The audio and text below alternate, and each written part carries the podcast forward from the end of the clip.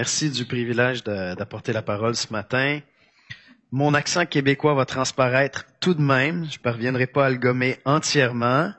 Et je, tiens à vous avertir, il se peut que je commette quelques impairs parce que euh, parfois la langue a ses subtilités et ses régionalismes. Est-ce que vous dites ça ici, des régionalismes? Alors j'ai euh, réalisé, après avoir apporté l'exposé biblique cette semaine, que le terme louanger quelqu'un est péjoratif, il est négatif. Chez nous, c'est tout à fait positif, louanger quelqu'un. Et moi, j'ai dit, voilà, Moïse a louangé Dieu auprès de Jéthro. Et euh, bon, je savais pas que j'étais en train de commettre un impair. Donc, il y en aura certainement. Je vais vous demander d'être gracieux, de mettre mes fautes sur le compte de Christ. C'est bon? Il a le dos large. On mettra ça sur le, sur le dos de Christ, sur le compte de Christ. Et je vous demanderai d'être gracieux. Merci pour l'accueil.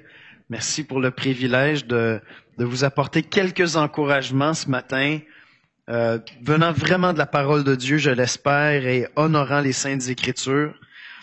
Euh, comme, comme on le mentionnait, je suis marié tout, très bientôt depuis 30 ans, et je sers dans la même assemblée, dans la même église, à titre de pasteur depuis 25 ans. C'est mon église mère. J'ai commencé à assister à cette assemblée alors que j'avais 7 ans. À l'âge de 12 ans, mes parents se sont divorcés. J'ai quitté l'Église, j'y suis revenu en me convertissant à 19 ans et euh, il y a de cela maintenant 25 ans dont je suis l'un des pasteurs. Et euh, c'est une grande, grande grâce pour moi de servir cette assemblée depuis toutes ces longues années avec un collège d'anciens. Euh, c'est une église de grandeur moyenne pour le Québec. On est à peu près 350 avec les enfants le dimanche matin. Donc en francophonie, c'est euh, tout de même euh, tout de même assez grand. Mais nous sommes à un kilomètre de la plus grande église francophone du monde, Nouvelle Vie, 4500 personnes. Alors on est une toute petite église. Les gens parfois quittent Nouvelle Vie pour arriver chez moi et disent, euh, on leur demande qu'est-ce qui vous amène ici, et on cherche une petite assemblée. Et puis ils viennent comme ça chez nous, dans notre église de 350 personnes. Voilà pour, euh, pour ce qui est de me présenter. Euh, je ne sais pas si vous connaissez le Wing Chun. Est-ce qu'il y en a qui connaissent le Wing Chun? Non, vraiment pas. Si je dis Bruce Lee, ouais, Bruce Lee un peu, non? Bruce Lee, les arts martiaux. Bruce Lee pratiquait du Wing Chun. Et euh, à l'âge de 40 ans, là j'espère que je suis pas en train de blasphémer en disant que j'ai fait des arts martiaux. Je suis peut-être en train de commettre un impair. À l'âge de 40 ans, j'ai commencé à faire du karaté. C'était un rêve d'enfance. Je, n'étais pas sportif à l'époque et mes enfants commençaient à me dire euh, bon, je suis pas bon dans les sports, euh, j'aime pas ça. Et là, je me suis dit c'est il n'est pas question que mes enfants possèdent le même héritage que le mien à cet égard et qu'ils soient toujours inconfortables chaque fois qu'on parle de sport ou de pratiquer du sport. Je rêvais de faire du karaté. Alors j'ai trouvé une bonne école très familiale où on pouvait faire ça en famille avec les enfants. On a commencé à faire du karaté et très tôt j'ai réalisé que c'était, ce n'était peut-être pas mon style d'art martial. Euh, c'est pour le moins violent. Et euh, bon, après m'être cassé euh, quelques orteils et quelques, quelques phalanges des doigts, j'ai dit, on va changer de style. Donc, on a fait 50 karaté et j'avais découvert sur, sur euh, YouTube, j'avais découvert le Wing Chun. et je trouvais ça fascinant. Et là, je me disais, ça me prend une vraie école. S'il y en a qui ont déjà pratiqué les arts martiaux, ben, il y a art martial et art martial. Et tu veux vraiment quelqu'un qui maîtrise cet art-là, ça prend du temps, ça prend des années de pratique. Et je, je, rêvais de trouver une école de Wing Chun j'aurais vraiment un maître qui maîtrise cet art-là. Alors j'ai commencé à faire des, à placer des appels, à faire des recherches sur Internet, et euh, je trouvais rien qui me satisfaisait. C'était un peu trop québécois à mon avis, et pas assez euh, véritable ou original. Et puis euh, un jour, je plaçais un appel dans une école. Et le monsieur me répond avec une petite voix, un homme âgé, Yes, can I help you? Euh, alors je demande, j'aimerais parler au maître de l'école. En, en, en, Wing Chun, euh, dans, dans, dans, le cadre d'une école de Wing Chun, on va parler du Sifu. Could I speak to the Sifu? Et il me répond et dit, Oh, this is the janitor, le concierge. The Sifu is not there. Je me doutais bien euh, que j'étais en fait en train de parler au maître de l'école et qu'il se faisait passer pour le concierge, pour celui qui fait l'entretien ménager. Déjà, ça me plaisait. Et euh, il dit, euh, venez et vous verrez si vous aimez l'école. Alors, je me rends là. C'était euh, une journée d'août extrêmement chaude, caniculaire de Montréal, très humide. Qui est déjà venu à Montréal? Oui? On dit Montréal, Montréal, comment vous le dites? Chez nous, au Québec, c'est Montréal. Mais bon. Alors, en été, au mois d'août, c'est extrêmement humide. Il pleuvait. Je vais là avec mon fils et euh, l'adresse euh, nous menait dans un escalier, un lieu un peu douteux. On arrive à l'étage et euh, il y avait une musique chinoise. Ça sonnait comme un vieux vinyle qui saute. Ça me plaisait. C'était humide. Il n'y avait aucune clim, simplement d'immenses ventilateurs dont on entendait le bruit qui, euh, qui faisait cling, cling, cling, cling. Vraiment, je trouvais ça superbe. Et j'arrive là et euh, un petit monsieur, euh, vous connaissez Yoda dans Star Wars? Il y en a qui connaissent Yoda? J'ai toujours appelé Yoda, littéralement, pas plus grand que ça, le monsieur. Il vient me voir, le janitor, et il se présente à moi et il commence à me faire une démonstration de Wing Chun. Alors, si vous connaissez pas le style, c'est très impressionnant. Lorsqu'ils font une démonstration, le, maître va se bander les yeux, littéralement. Il fait venir un élève qui était presque deux fois sa grandeur, 25 ans de pratique avec lui, et tout ce qu'il avait besoin, c'est un contact d'un bras. Donc, il lui dit, fais juste prendre le contact, et dès qu'il avait un contact, les yeux bandés, c'était impossible de toucher le maître. Mais impossible de le toucher je, suis tombé en amour et, euh, j'ai commencé à pratiquer le Wing Chun là-bas. Bon, je suis pas très bon encore, mais euh, c'est fascinant. Et euh, ce qui m'a plu, ce qui m'a accroché, j'ai dit, cet homme-là maîtrise son art. Il maîtrise son art à un point tel où les yeux fermés, personne ne parvient à le toucher. Et je voyais bien que des hommes qui étaient plus jeunes et bien plus baraqués que lui avaient un respect énorme pour lui. C'était le fruit d'années, d'années et d'années de pratique qui l'avait amené à maîtriser son art. Et les arts martiaux s'apprennent ainsi. En côtoyant quelqu'un qui maîtrise son art, on apprend en l'imitant. Et je crois que dans le passage qu'on va regarder ce matin, nous allons voir ensemble que la transmission de l'Évangile, de la bonne nouvelle de Jésus-Christ, ne se fait pas qu'en proclamant l'Évangile. Cela est suffisant pour voir quelqu'un venir à la connaissance personnelle de Jésus-Christ, mais pour établir une Église, pour établir un homme, une femme de Dieu, il s'agit d'avoir des gens fidèles que ce soit des pasteurs, que ce soit des hommes, des femmes dans l'Église, des parents, que ce soit des responsables de la jeunesse, mais qui sont fidèles et qui vivent, qui marchent fidèlement selon l'Évangile. Et c'est ainsi qu'on transmet fidèlement l'Évangile en trouvant de petits maîtres Yoda un peu partout dans nos églises qui ont intégré les principes de l'Évangile, non seulement une proposition, une connaissance objective, mais une vérité qui est intégrée dans la vie. Et cela se vit dans une communauté de foi. Cela se vit dans une église. Les instituts bibliques, les institutions, les séminaires ne suffisent pas à communiquer l'évangile parce que l'évangile se transmet à travers l'enseignement et l'enseignement d'une vie dans une vie. On va aller ensemble dans un mot de prière et puis je vais vous lire, on va lire ensemble le passage de ce matin.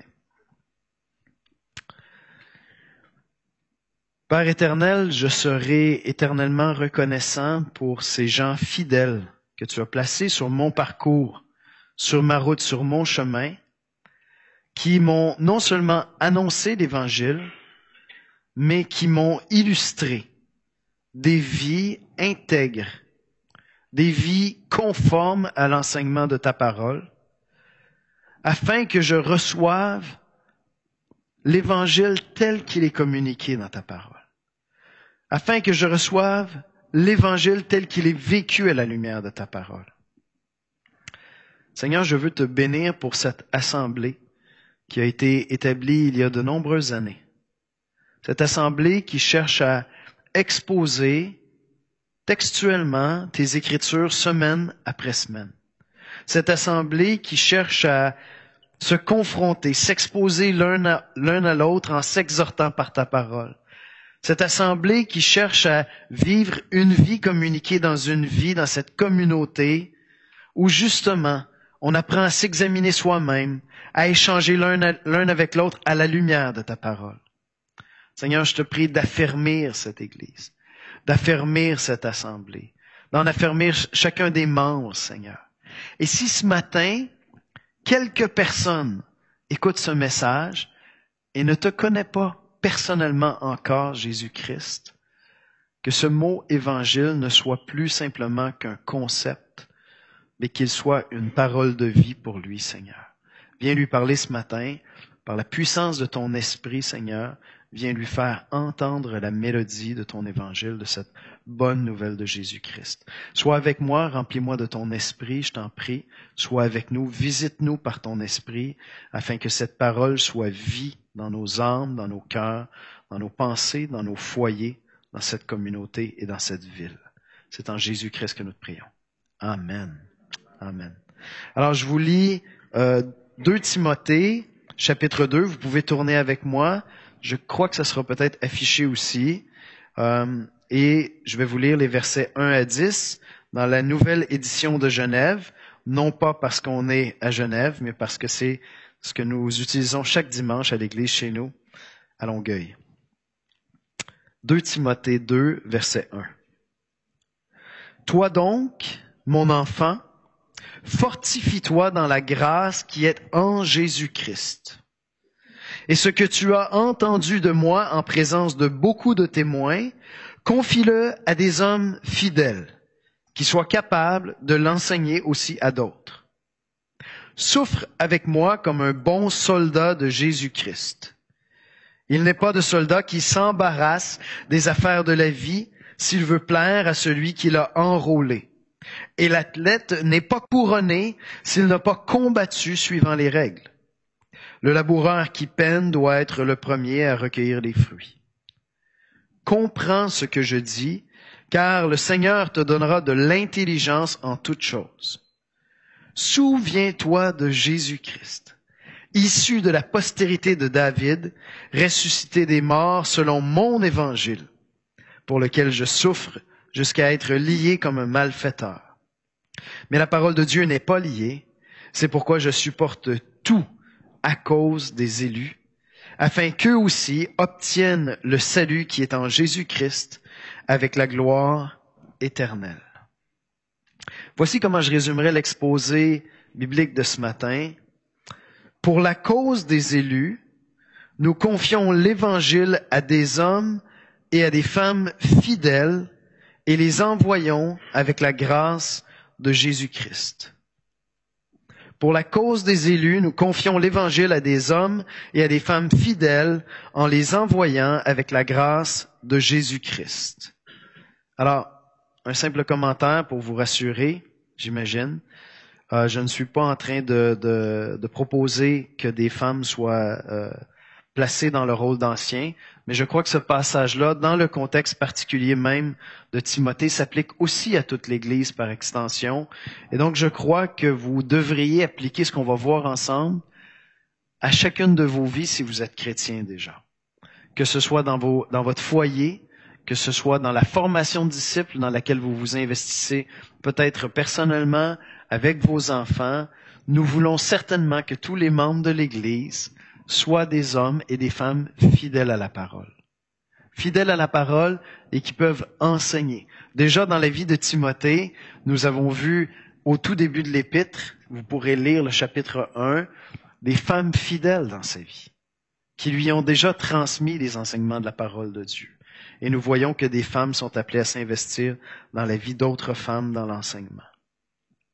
Donc je crois que ce passage s'applique à tout le monde dans l'Église. Premier point ce matin, tout cela pour le salut des élus. L'apôtre Paul nous dit que son ministère entier a pour but le salut des élus. Ce matin, nous débutons par la fin du passage. Nous commençons par le but exprimé et il est exprimé au verset 10. Il nous dit qu'il fait tout cela pour le salut des élus. Mais la parole de Dieu n'est pas liée, c'est pourquoi je supporte tout à cause des élus, afin qu'eux aussi obtiennent le salut qui est en Jésus-Christ avec la gloire éternelle. L'apôtre ne s'en cache pas, bien au contraire, il est explicite dans son but et son objectif. Tout ce qu'il fait, tout ce qu'il fait, il le fait pour la gloire de Dieu, mais il le fait dans le but d'atteindre et de trouver les élus. Il supporte toutes choses pour le salut des élus. Tout se fait pour une cause. Quelle est la cause première de l'Église, c'est la gloire de Dieu. C'est la cause qui nous motive. Mais encore, nous célébrerons la gloire de Dieu pour l'éternité dans sa présence. Alors que fait-on ici-bas? Nous cherchons les élus. Nous cherchons les élus pour en faire des disciples de Jésus-Christ. C'est le but de l'Église. Nous nous rassemblons dimanche après dimanche, bien sûr pour célébrer sa gloire, mais pour s'édifier les uns les autres pour se construire les uns les autres, pour grandir à l'image de la stature parfaite de Christ. C'est le but de l'Église. Et pour cela, nous cherchons les élus. C'est la cause qui nous tient à cœur. Vous savez, lorsqu'une cause saisit une population, on peut faire de grandes choses. Il y a toutes sortes de causes qui mobilisent les populations, que ce soit les réchauffements climatiques, que ce soit des situations catastrophiques. Par exemple, dans notre Église, depuis une dizaine d'années, deux familles se sont jointes à notre Église qui sont d'origine ukrainienne. Ces deux familles se sont intégrées, font partie de l'Église, elles sont là, heureuses avec nous, puis éclate cette guerre en Ukraine. Or, une des deux familles est originaire de Mariupol, cette ville qui est maintenant entièrement dévastée. Lorsque la guerre a éclaté, ils ont eu à cœur immédiatement de faire tout ce qui était en leur pouvoir pour aider des membres de leur famille et de leur Église à migrer au Canada et venir se réfugier au Canada. Et ils nous ont partagé ce qu'ils avaient à cœur. La guerre éclate, ils nous partagent cette situation, on lance un fonds, une levée de fonds, une campagne pour les aider, et depuis, 30 Ukrainiens sont arrivés à notre Église. Donc, depuis le début de la guerre, 30 Ukrainiens sont arrivés à notre Église. Et, et ces gens-là ont quitté un lieu de souffrance. Certains d'entre eux sont décédés, ne se joindront pas à nous, ne viendront pas vers nous, mais l'Église a été mobilisée par cette cause. Lorsque la famille Chapovalov nous a parlé de leur famille qui sont là, chrétiens à Mariupol, et qui nous ont parlé de ce qu'ils souffraient et des dangers qu'il y avait, l'Église a été mobilisée par cette cause nous avons pris à cœur cette cause. On s'est rassemblés autour de cette cause. Trente d'entre eux sont maintenant arrivés, possiblement vingt-cinq de plus vont arriver. Et l'Église est en train de s'investir. On a levé des fonds, on a levé quelques cinquante mille dollars, et puis même on, mobilise des non-chrétiens à nous aider à leur trouver des véhicules pour une somme modique. Et euh, quelle vision incroyable ils ont eue. Alors la famille Chapeau-Valov a dit, voilà, aucune des familles qui va arriver va être logée dans un foyer chrétien à son arrivée. Ils arrivent comme réfugiés. Il faut leur trouver une famille d'accueil pour un mois ou deux, le temps de leur trouver un logement, un appartement. Et leur vision était, on ne va pas les loger chez des chrétiens. Étrange. Pourquoi est-ce qu'on ne les logerait pas chez des chrétiens? Et le père m'explique, il dit, vois-tu, ces gens-là souffrent. Ils ont tout perdu. Ils ont perdu leur maison, ils ont perdu leur commerce, ils repartent à zéro. Nous voulons donner un sens, ce sont des chrétiens, nous voulons donner un sens à leur souffrance, alors nous allons les placer comme missionnaires dans un foyer non chrétien. Et ils vont apporter la lumière de l'Évangile dans ce foyer. Et déjà, nous commençons à recevoir des témoignages de ces foyers non chrétiens qui les accueillent. Et la famille s'installe à table pour manger ensemble. Et euh, ces pauvres réfugiés disent bien voilà nous sommes chrétiens. Nous savons que vous ne croyez probablement pas en Dieu vous québécois. Mais nous permettriez-vous de prier avant le repas? On ne peut rien refuser à des réfugiés alors bien sûr vous pouvez prier et déjà une histoire qui, m'est parvenue, une des, familles non chrétiennes, des foyers non chrétiens qui a accueilli une de ces familles. Bien, il voulait euh, depuis de nombreuses années avoir euh, avoir des enfants. n'arrivait pas à avoir des enfants. Coïncidence divine, me direz-vous, lorsque cette famille est arrivée, la dame est tombée enceinte. Et euh, elle y a vu un signe. N'est pas croyant. Elle a dit, ah, il y a quelque chose qui se passe. On accueille ces réfugiés. Enfin, je tombe enceinte. Et euh, il y a environ une semaine, elle, euh, donc cette dame qui accueille et qui est maintenant enceinte a parlé avec euh, avec la dame qu'elle accueille chez elle, puis elle a dit, vous avez une connexion avec Dieu, vous. Est-ce que tu prierais pour ma belle-sœur qui cherche à être enceinte depuis longtemps? Bon, on n'est pas rendu à l'Évangile encore, mais tout de même, cette cause a mobilisé notre Église. Bien, la cause qui mobilise le cœur de l'apôtre Paul, c'est de trouver les élus. C'est pour la cause de l'Évangile que l'apôtre Paul a accepté de perdre sa vie à plusieurs reprises, de souffrir, d'être lapidé, d'être jeté en prison, d'être un pestiféré aux yeux de sa nation. C'est pour la cause des élus. Et cette cause doit être notre cause ce doit être votre cause, de trouver les élus qui se trouvent ici à Genève. Au Québec, euh, la population évangélique, l'ensemble des évangéliques, toutes dénominations confondues, représente à peu près 0,6 de la population québécoise. On est 8,5 millions. 0,6% des élus québécois, pourrions-nous dire, ont été trouvés à ce jour. J'y vais grossièrement un peu, d'accord? mais on a trouvé à peu près 0,6% de la population québécoise qui sont des élus. Est-ce possible qu'il y ait seulement 0,6% des Québécois qui soient appelés de Dieu? Vraiment? Alors on a cette énorme cause devant nous, trouver les élus au Québec. Et vous avez cette cause ici. Et j'oserais dire aujourd'hui, avec les grandes capacités de, de voyagement, peut-être êtes-vous appelés à venir au Québec et peut-être quelques Québécois sont, sont-ils appelés à venir ici pour venir vous appuyer dans cette cause. Mais voilà cette cause qui est placée devant nous. Que ce soit dans notre maison, que ce soit dans notre foyer, que ce soit dans notre parenté, que ce soit avec les collègues de travail, que ce soit dans la ville, que ce soit dans le quartier, nous avons cette cause sur le cœur nous la portons. Nous cherchons les élus de Dieu.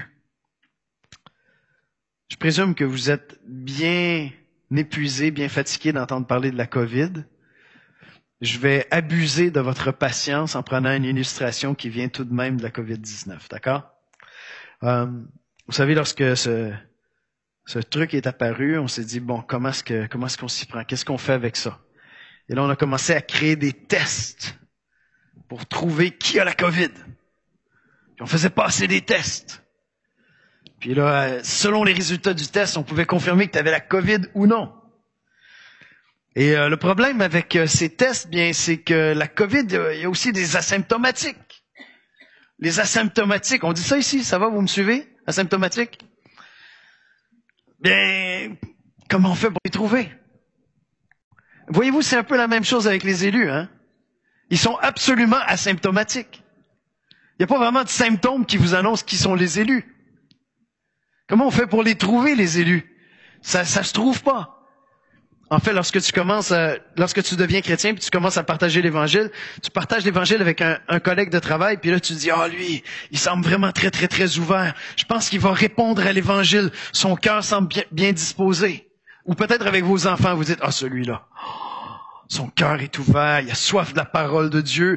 C'est certain, il va se convertir, ça va être, ça va être un missionnaire. Au risque de vous décevoir, ces symptômes peuvent être trompeurs. Et peut-être que le collègue de travail qui semble le plus agressif, le plus fermé, celui qui vous poursuit, qui vous interdit d'ouvrir la bouche pour parler de l'Évangile, c'est peut-être lui qui va se convertir. Parce que les élus sont asymptomatiques. Comment fait-on pour les trouver? Si c'est notre cause, si c'est la cause qui nous est donnée, comment fait-on pour les trouver? Bien, le Seigneur nous a donné une technologie imparable. j'aime bien les nouvelles technologies. J'ai ma, ma Apple Watch. Euh, j'avais une contestation tout à l'heure avec Frank sur euh, Apple, non Apple, tout ça. J'ai, une difficulté avec les hérétiques. Euh, alors j'aime les nouvelles technologies, mais j'aime bien les vieux trucs éprouvés. Là. Et le Seigneur nous a donné une technologie imparable, c'est l'Évangile. C'est simple. C'est la bonne nouvelle de Jésus-Christ.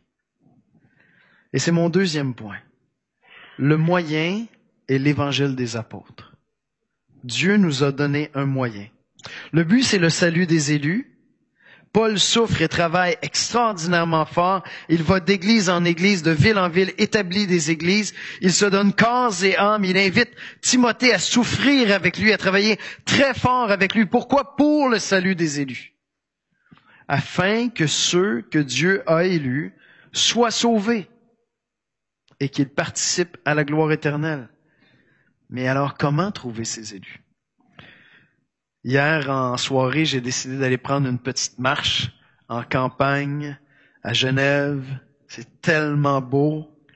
Et euh, imaginez ma surprise lorsque j'ai découvert un chemin. Je ne savais pas que ça se trouvait à Genève. Alors j'ai trouvé le chemin du paradis. Oups, pas le chemin de l'écorcherie, le chemin du paradis. Quelle découverte extraordinaire. Je ne savais pas que ça se trouvait à Genève. J'ai décidé d'emprunter ce, chemin. Et puis finalement, j'étais assez déçu. C'est bien Genève, c'est très joli, mais euh, non, en fin de compte, c'est pas ça le paradis. Mais ce serait simple si ça se passait comme ça, vous voyez? Qu'est-ce qu'on fait? On dit voilà, si tu veux entrer au paradis, on a découvert un petit chemin à Genève, tu te rends là, tu empruntes cette route, au bout de cette route, voilà, c'est le paradis. Ça ne fonctionne pas comme ça. Ça ne fonctionne pas comme ça parce que ce chemin, c'est une personne. C'est Jésus-Christ. C'est lui le chemin. Alors comment on fait pour trouver les élus? Quel est ce test, ce détecteur d'élus? Que Dieu nous a donné, c'est l'évangile de Jésus-Christ. C'est la bonne nouvelle de Jésus-Christ. C'est un message que nous annonçons, c'est une personne que nous proclamons. Et nous allons et nous parsemons l'évangile à qui veut bien l'entendre. Et nous espérons que ceux qui ne veulent pas l'entendre prêtent oreille pendant que nous l'annonçons à un autre collègue de travail. Parce que ils sont asymptomatiques. Mais nous annonçons l'Évangile et pour certains d'entre eux, ce message qui est reçu comme une pierre qui tombe, pour plusieurs, est reçu comme une mélodie pour d'autres. Et cette voix se fait entendre, ce message devient mélodique. Le Seigneur Jésus lui-même a dit, nul ne vient au Père, nul ne vient à moi si le Père ne l'attire. Et donc, cette voix de l'Évangile doit se faire entendre à l'âme d'un élu. Et pour cela, il faut annoncer l'Évangile. Il faut l'annoncer sans cesse, sans arrêt, à nos enfants, dans notre foyer, dans la maison, dans l'Église. Dans l'Église. Il est fort probable que quelques-uns d'entre vous n'êtes pas chrétiens. C'est pas un reproche. C'est pas un reproche. C'est une réflexion, c'est un appel à entendre ce message de l'Évangile. Maintenant, regardez bien ce que l'apôtre Paul nous dit ici. Il nous dit, il ne s'agit pas de n'importe quel évangile. Au verset 8, on lit, Souviens-toi de Jésus-Christ, issu de la postérité de David, ressuscité des morts selon mon évangile. Tiens, c'est intéressant. Paul avait son évangile, son propre évangile. Intéressant comme idée. Est-ce que Matthieu avait son évangile, Paul le sien, Pierre avait son évangile? Non, Paul était apôtre. Il avait reçu cette révélation de Dieu qui lui permettait de saisir véritablement l'évangile. Et déjà, à l'époque de Paul, d'autres évangiles circulaient. D'autres évangiles circulaient qui n'étaient pas conformes à la révélation divine. Ou euh, des, aspects de l'Évangile avaient été transformés. Et puis en fait, si vous lisez les, les, lettres de Paul, presque toutes ces lettres sont consacrées à corriger. de faux évangiles, spécialement la lettre aux Galates, où déjà l'évangile avait été déformé. Et donc, il ne s'agit pas de dire j'annonce l'évangile de Jésus-Christ pour savoir que j'annonce le véritable évangile. Paul dit conformément selon mon évangile, pas n'importe quel évangile. L'évangile transmis par des hommes fidèles. Regardez avec moi le verset 2. Et ce que tu as entendu de moi, en présence de beaucoup de témoins, confie-le à des hommes fidèles qui soient capables de l'enseigner aussi à d'autres. J'aimerais vous faire observer quelque chose ici. L'évangile ne se transmet pas en faisant imprimer des copies de la Bible et en les envoyant par la poste. Ce n'est pas qu'à l'époque de Paul, euh, seulement la tradition orale aurait existé. Je veux dire, Paul a écrit des lettres. Donc Paul aurait pu tout simplement nous rédiger son évangile et puis se lancer dans un département de copistes et puis dire bien on va on va on va envoyer ça partout de par le monde et voilà mon évangile est transmis de par le monde. L'évangile ne se transmet pas en distribuant des Bibles. Et je suis pas en train de mépriser des ministères comme celui des Gédéons. Au contraire, parce qu'on a des histoires extraordinaires de gens qui se convertissent en lisant la Bible seul, seul, en lisant les Écritures seuls. Donc c'est possible de se convertir ainsi. Mais j'oserais même vous dire que celui qui se convertit ainsi ne grandira pas ainsi. Il va grandir dans le contexte d'une église où il y a des hommes fidèles qui ont appris à transmettre l'évangile où il y a des femmes fidèles qui ont appris à transmettre l'Évangile dans leur foyer à d'autres sœurs. C'est intéressant de remarquer ça, non? L'Évangile, c'est une bonne nouvelle, c'est un message, ça, ça se résume en quelques phrases. C'est quoi l'Évangile? Dieu a créé l'humanité, nous a créé chacun d'entre nous. Chacun d'entre nous sommes sacrés parce que nous avons été créés à l'image de Dieu. Mais voilà, cette image de Dieu en nous est brisée parce que nous sommes tous pécheurs. Tous les êtres humains sur la terre sont pécheurs. Et celui qui ne se reconnaît pas pécheur n'a peut-être pas constaté dans sa vie des désirs de faire le bien qui se voient corrompus par des péchés, par des fautes. Personne ne fait véritablement le bien. Et nous ne pouvons pas nous réformer par nous-mêmes. Toutes les religions du monde vous proposent un programme de réforme. Les religions du monde vous donnent un modèle, des règles à suivre pour tenter de vous réformer vous-même. C'est quoi l'évangile? C'est ce message qui nous dit, tu n'y parviendras jamais par toi-même. Il faut premièrement qu'une grâce vienne te toucher. Et cette grâce-là, c'est que Dieu a envoyé son Fils, son unique, qui s'est incarné, qui est devenu un homme comme toi et moi, Jésus-Christ. Et ce Fils parfait, sans faute, qui lui n'était pas brisé intérieurement, a été brisé sur la croix, a versé son sang sur la croix, afin qu'il puisse prendre tes péchés et les miens, tes fautes et les miennes, afin que Dieu puisse pardonner tes péchés. Et il a été ressuscité d'entre les morts le troisième jour et à celui qui croit dans ce sacrifice, Dieu donne une nouvelle identité. C'est à peu près ça l'évangile. C'est simple, je peux vous le résumer dans une feuille. On en fait des copies, on distribue ça à toutes les portes de Genève, et voilà, l'évangile a été transmis.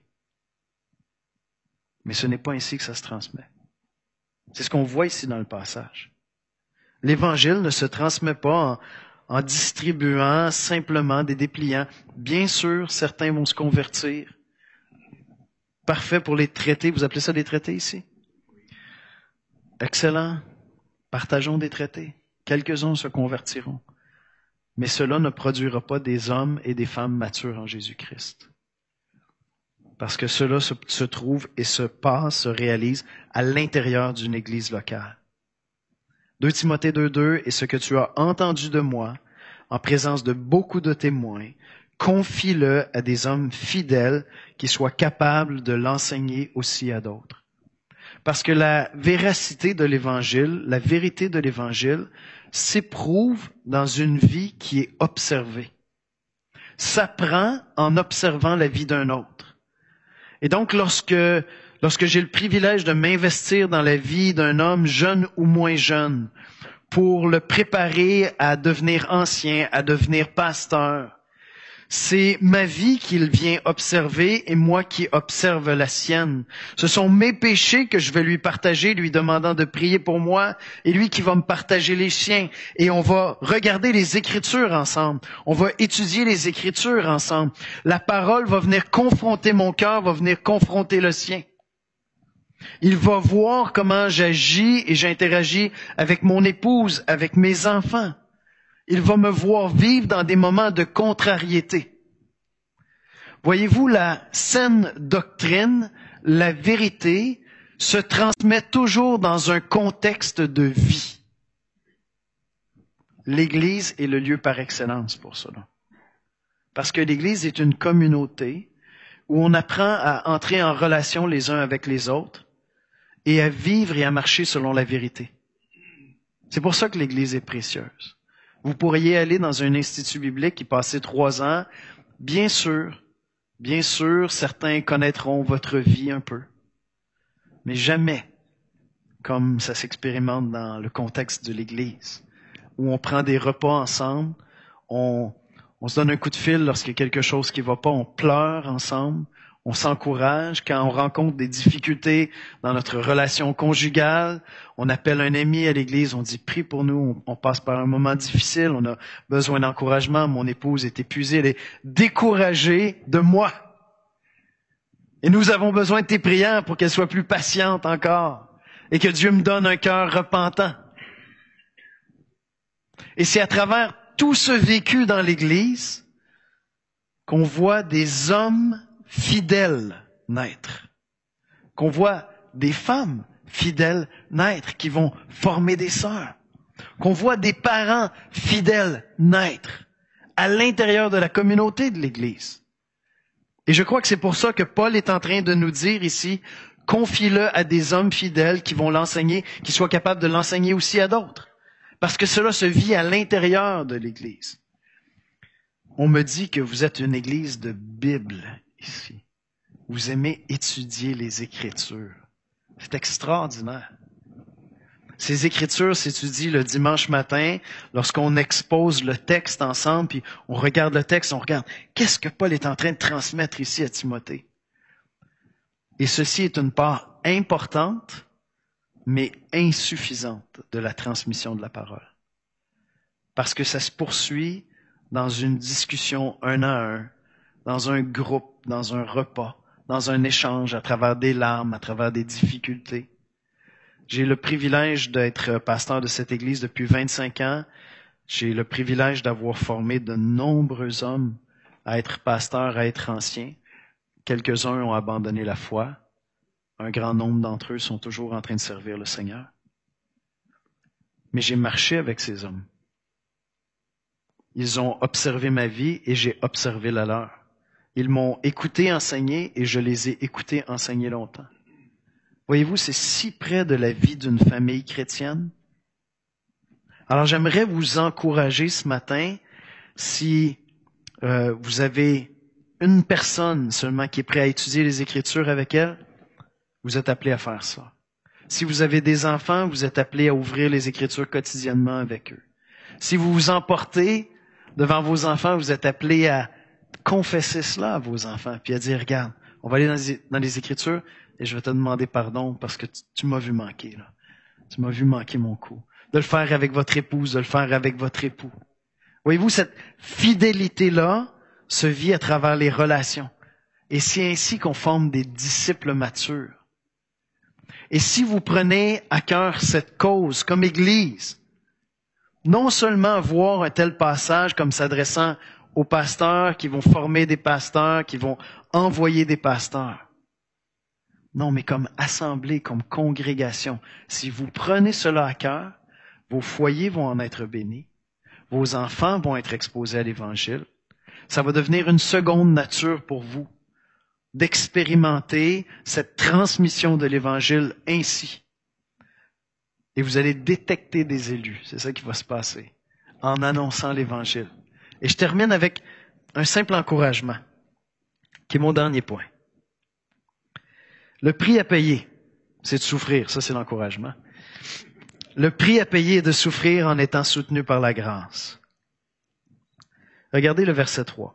Souffre avec moi comme un bon soldat de Jésus-Christ. J'aimerais vous dire qu'il n'y a pas de transmission de l'Évangile si, si nous n'accueillons pas les souffrances qui viennent avec. Il y a des souffrances qui viennent avec ça. Dans le cas de Paul, c'est absolument extrême. Ça ressemble à ce que nos frères et sœurs vivent en Chine communiste, par exemple. Mais il y a toujours des souffrances qui viennent avec ça. Décider d'annoncer l'Évangile, de faire avec fidélité, de, de transmettre l'Évangile implique des souffrances. Ne serait-ce que celle d'avoir une discipline d'ouvrir ensemble les Écritures. D'être fidèle pour lire ensemble les Écritures à la maison ne serait-ce que celle d'avoir le courage d'aller demander pardon à un collègue de travail alors que qu'on s'est emporté. Ne serait-ce que celui de s'afficher, de s'exposer, d'exposer notre foi. Il y a des souffrances et pour être fidèle, il nous faut accueillir les souffrances. Lorsqu'on aime les, les arts martiaux, comme j'aime les arts martiaux, bien, il faut accueillir les souffrances. C'est comme ça qu'on apprend. Maintenant, c'est vrai dans n'importe quel sport. Hein. Vous voulez progresser. C'est vrai dans à peu près tout. Si vous voulez apprendre à devenir bon en quoi que ce soit, à performer, il faut les accueillir, ces souffrances-là. Et c'est seulement au moment où tu commences à les accueillir que tu commences à grandir vraiment. Et donc, on vient à l'Église pour se réjouir, pour se fortifier dans l'Évangile. On vient à l'Église pour trouver un encouragement, mais on vient à l'Église pour embrasser cette cause ensemble et en prendre le prix qu'il y aura à payer avec, qui vient avec.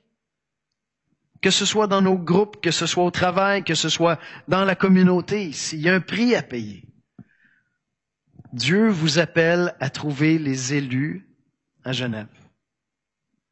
Et Dieu vous appelle pour cela à accueillir ces souffrances qui viennent avec, quelles qu'elles soient. Et je ne sais pas ce que tu traverses actuellement, ce que toi tu vis. C'est toi qui le sais. Mais il y a certainement des souffrances qui viennent. Il y a un prix à payer pour la cause de l'Évangile actuellement dans ta vie. Et je t'invite à accueillir ces souffrances-là, à les prendre, à les accepter. Et le secret pour ça, c'est de le faire en se reposant dans la grâce. Je termine avec le premier verset de notre passage. C'est un verset que je trouve absolument extraordinaire. Toi donc, mon enfant, fortifie-toi dans la grâce qui est en Jésus-Christ. Est-ce que c'est pas encourageant comme verset? Fortifie-toi dans la grâce qui est en Jésus-Christ.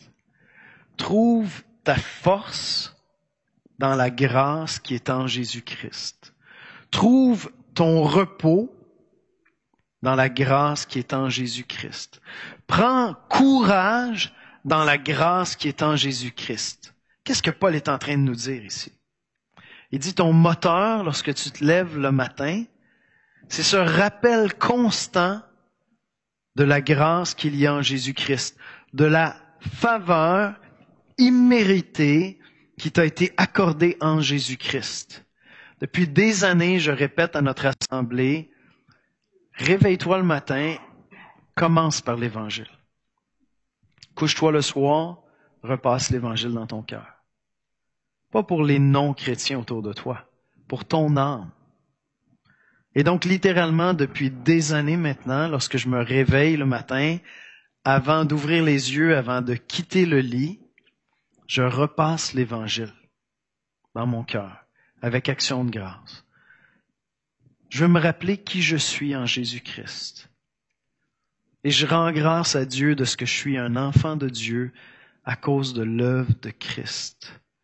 Je rends grâce à Dieu de ce que il m'a appelé par l'Évangile et qu'un jour ce message que j'avais entendu depuis l'âge de sept ans, Mais un jour, vers mes 18, 19 ans, ce message est devenu mélodieux à mon oreille. Et il m'a lancé un appel irrésistible. Il est devenu mon secours, mon repos, ma joie, mon appui. Et je débute mes journées en repassant l'Évangile, en disant, Seigneur, aujourd'hui, ce que je vais faire, je vais le faire par ta grâce. Et lorsqu'à la fin de la journée, je serai satisfait ou déçu, je viendrai me reposer encore dans ta grâce. Et donc, j'aime le soir revoir l'Évangile avant de m'endormir. Et de dire, Seigneur, aujourd'hui, j'ai fait quelques bons coups et quelques mauvais coups. Mais tout cela, Seigneur, je veux l'abandonner à ta grâce. Parce que mon identité, qui je suis, se trouve en toi.